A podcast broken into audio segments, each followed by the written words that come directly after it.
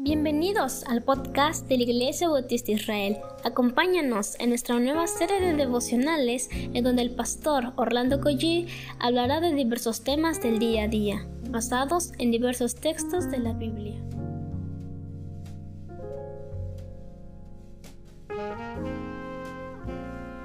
Muy buenos días queridos hermanos, damos gracias al Señor por esta semana que ha transcurrido vamos a orar y continuamos. Señor, muchísimas gracias porque aunque no te vemos, Señor, podemos creer, Señor, que estás no solamente con nosotros, Señor, sino con todos aquellos que han creído en ti, Señor. Y además sostienes el mundo con tu palabra. Padre, gracias porque también puedes escuchar nuestras oraciones y puedes darnos luz para entender tu palabra. Señor, te pedimos que nos bendigas el día de hoy. En el nombre de Jesús. Amén. Estamos en el capítulo 8 del libro de Nehemías. Soy Orlando Collí, soy el pastor de la Iglesia de Dios Fuerte y de la Iglesia de Israel. Estamos en el versículo 4, 5 y 6 que vamos a leer el día de hoy. Mire que va a estar buenísimo. Me encanta este libro de Nehemías y vamos a leerlo luego comentamos. Dice la Biblia, versículo 4. Y el escriba Esdras estaba sobre un púlpito de madera que habían hecho para ello. Y junto a él estaban Matatías, Sema, Anías, Urías, Ilcías y Maasías a su mano derecha, y a su mano izquierda Pedaías, Misael, Malquías, Asum, Asbadana, Zacarías y Mesulam. Qué manera tan estética, además de que lo que implica o el significado que tiene que hombres estén en su mano derecha y hombres a su mano izquierda. Y el detalle aquí que el escritor dice que estaba sobre un púlpito. Era el, el famoso escriba Esdras, púlpito de madera que habían destinado o hecho para ello. Este momento se me hace de los más emocionantes de toda esta historia bíblica. El momento donde el pueblo escuchó la palabra de Dios. Por lo tanto, la predicación de la palabra en la iglesia debe ser el momento central y emocionante de nuestros cultos. Como iglesia, cada miembro debería apreciar la predicación que se prepara domingo a domingo. Deberíamos valorar más la predicación y por supuesto al predicador. Orar por la predicación, orar por el predicador. Pero además de ello, aplicar la predicación a nuestras vidas. Y si en su iglesia hay un pastor, dele gracias al Señor. Hay iglesias donde no hay pastores. Pero si usted tiene la dicha, aprecie la predicación del pastor, valore las horas de estudio. Pocos saben el tiempo que pasa un pastor preparando un sermón. Pocos saben también de la inversión que los pastores hacen para comprar libros, para estudiar la palabra del Señor. Este fue el momento más maravilloso para los hermanos por encima de las murallas, de las puertas y de todo lo reparado, aunque por supuesto todo aquello era importantísimo.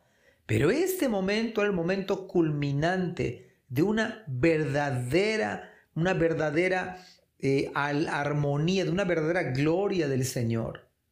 Además hicieron todo aquel esfuerzo para llegar a este punto. El púlpito, el lugar apropiado, adecuado para la palabra. Versículo 5. Abrió pues Esdras el libro a ojos de todo el pueblo, porque estaba más alto que todo el pueblo, y cuando lo abrió, todo el pueblo estuvo atento. La predicación, por lo tanto, de la palabra es el momento donde se abre el libro de Dios, donde Dios va a hablar a su pueblo. Estos detalles de que estaba más alto es precisamente el lugar que debe ocupar en la congregación. Es lamentable, es lamentable donde la predicación en el día de hoy, en la última parte, donde son escasos minutos que se le brinda a la predicación. Pero también es lamentable donde en lugar de la predicación se dicen bromas, en lugar que se abra el libro y que se predique la palabra, solamente se dicen chistes o experiencias personales o palabras motivacionales. Necesitamos que se nos abra el libro y todos nosotros atentos como los hermanos de Berea, corroborando si lo que decía Pablo era conforme a la escritura. El mismo Señor Jesús hablaba la palabra, citaba las escrituras. Cuando él lo hablaba, lo hacía de tal manera que los hombres quedaban sorprendidos porque hablaban con tal autoridad y a decir verdad, tal era su autoridad que el mismo viento y las olas del mar le obedecieron. Por lo tanto, hermanos míos, vaya este fin de semana. Vaya orando para que Dios le hable a usted. Empiece a orar por el sermón del predicador, que Dios le dé la sabiduría para que cuando Él predique, predique la palabra y usted esté atento a lo que Dios tiene que decirle. Versículo 6. Bendijo entonces Esdras a Jehová, Dios grande. Y todo el pueblo respondió, amén, amén, alzando sus manos y se humillaron y adoraron a Jehová inclinados a tierra. El propósito del predicador es bendecir al Señor. El predicador, su llamado es predicar al Dios de la Biblia, que podemos decir con convicción, nuestro Dios es grande. La predicación debe exaltar a Cristo. La predicación de la palabra demanda respuesta de usted y de mí. Nos insta, por supuesto, a alabarle. Quebranta nuestro gran orgullo y nos lleva a la humildad. También nos lleva a la adoración y hace que usted y yo nos comprometamos. Por tanto, este fin de semana prepárese para la predicación. Es más, yo diría que a partir de este domingo usted sea diferente a la manera en que usted ha estado en los últimos domingos en la iglesia. Prepárese de una vez, con anticipación.